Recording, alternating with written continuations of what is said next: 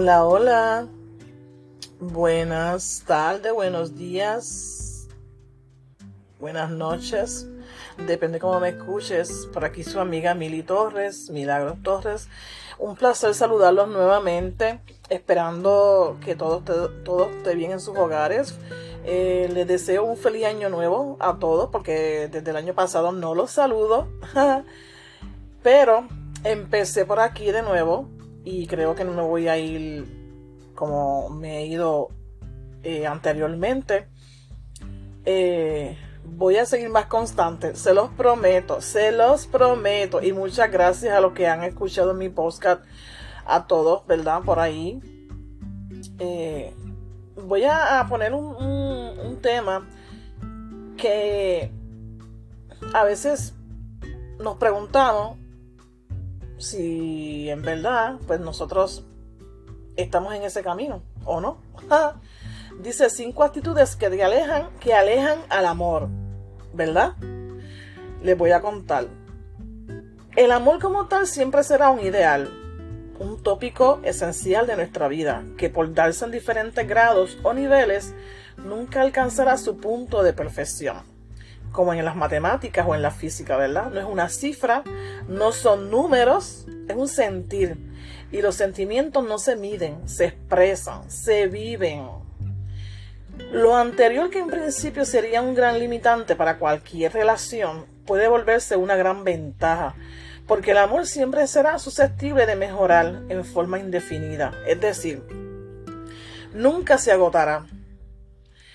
Eh, hay un pensamiento que dice, las heridas que no se ven son las más profundas. Mm, ¿Qué ustedes creen? Conviene entonces que tú enumeres y analices muchísimo más los defectos que las cualidades de tu pareja. Porque las virtudes siempre serán bien recibidas, pero las fallas son las que tendrás que soportar quizás toda tu vida. Realizar esa reflexión y priorizarla debería ser esencial en toda relación. Es mejor hablarse de frente con objetividad antes de dar un paso que puede ser muy trascendental en tu existir. Difícilmente una persona adulta cambiará algún día su forma de ser. Es mejor suponer que los defectos con el tiempo van a acentuarse más y más y que la vida no obrará ningún tipo de milagro. Eso pensamos, ¿verdad? Puede ser. A veces pueden ocurrir los milagros. Las personas por lo general buscan demasiado el amor, pero a la vez hacen muchísimas cosas para alejarlos. Más que una contradicción o paradoja de la vida, es una contradicción contigo mismo. A continuación te voy a dar cinco de esas actitudes que nos alejan del amor. Escucha. Mira, ¿quién es celoso? ¿Quién es celoso? Vamos a ver. Dice, ser celoso y celar en el amor, el otro no es una propiedad. Los celos casi siempre son un motivo de conflicto en las parejas. Usualmente revelan bajo autoestima, bajo autoestima, un nivel elevado y negativo de intento de posesión sobre el otro y en general hablan de nuestros miedos. Esa actitud nos deja, nos aleja del amor, porque el amor no es una compra personal, sino un acuerdo mutuo no una adquisición, sino un proceso que implica pérdidas y ganancias. Es algo ante todo recíproco, en cuya esencia debería prevalecer la equidad, ¿verdad? Es bien importante. Puede pensarse que los celos implican algo de interés en la otra persona, algo así como un afecto irracional, pero en realidad no constituyen una forma sana de abordar el amor. Estos juegos o caprichos nunca terminan bien porque parten de una instrumentalización del otro. No en vano, hablamos de personas y no de productos ni trofeos. Además, siempre habrá mejores, muchas mejores maneras de expresar el afecto por otra persona. Los celos o el celos representan una forma primitiva de apego y dependencia. Una edad infantil en el universo de la personalidad. ¿Mm? ¿Qué creemos? Más aún, difícilmente nuestra pareja nos va a aguantar actitudes así por un periodo prolongado y muchísimo menos por toda la vida.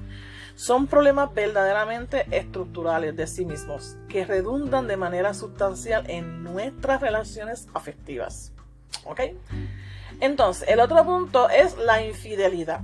¿A quién le ha pasado? ¿Mm? ¿Quién ha tenido problemas de infidelidad? ¿Mm? Cuando el engaño se adueña de nuestro corazón, sin niveles óptimos de sinceridad, materia prima de cualquier relación, no hay niveles óptimos de confianza ni de seguridad en la relación.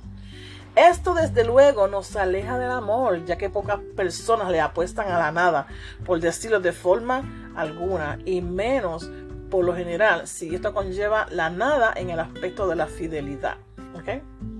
La, infidelidad, la infidelidad es por su parte, una manera de decir, no llenas mi vida, necesito a alguien más diferente a ti aunque también puede significar muchas cosas más, con una necesidad de llamar la atención o expresión de agresividad frente a la pareja, entre otras. ¿Ok? Entonces, pues obviamente no estamos hablando en términos absolutos, porque nadie llena, la vida de nadie. Nos referimos a las grandes y complejas implicaciones que conlleva el celo egoísta en cualquier relación. Porque el egoísmo de aceptar solamente lo bueno de mi pareja jamás dará frutos, jamás será algo conveniente. Entonces, la anterior actitud, tan característica en la infidelidad, ciertamente nos aleja del amor. ¿Ven? Puesto que de lo bueno se enamora la mayoría, pero de lo malo casi nadie. De ahí que se sienta la necesidad de alguien más o de alguien diferente a esa persona a mi pareja. Entonces, esto tiende a darse no en vano cuando surgen los problemas, algo inevitable en cualquier relación, inclusive la mejor. Ciertamente somos seres con cualidades y defectos y este conjunto es el que deberíamos apostarle. Es la base sobre la cual debemos decidir para tener una relación con otra persona. Entonces, ¿a quién le gusta pelear? ¿A ustedes les gusta pelear? Mira, las discusiones, agresión, cuando se dialoga a los gritos, el idioma del amor es el diálogo, no las discusiones y muchísimo menos la violencia o las agresiones de cualquier índole. Esta actitud nos aleja del amor de manera significativa, porque cuando se pierde respeto en una relación se pierden muchísimas cosas más, mi gente. ¿Ok? Expresar los sentimientos de una forma apropiada da origen a un vínculo sano de entendimiento. Y si dos personas hablan el mismo lenguaje, pues habrá mejores niveles de comprensión. Se construye un idioma común o al menos un medio idóneo de comunicación. En respeto, en todo sentido, a diferencia de la agresión, siempre será un alma muy fuerte en el amor. ¿Ok? El respeto intelectual, el respeto sexual y el respeto por los sentimientos y la vida de otro. Porque no estamos con un robot ni con una mercancía, objeto, sino con un ser humano, con otra persona como nosotros. La violencia en este sentido supondrá ignorancia y falta de creatividad para aclarar cualquier tipo de problema, un grado de civilización muy insuficiente y un comportamiento prácticamente básico y elemental. Quien recurrió a la violencia ya perdió de, plano los papeles y el norte de su conciencia. Entonces, ¿quién le gusta mentir? Nadie entiendo yo, bueno, la falsedad, cuando la mentira es la única verdad. La sinceridad de otro elemento fundamental en una relación, porque el mismo modo que no deseo ser engañado, yo no debería engañar a nadie.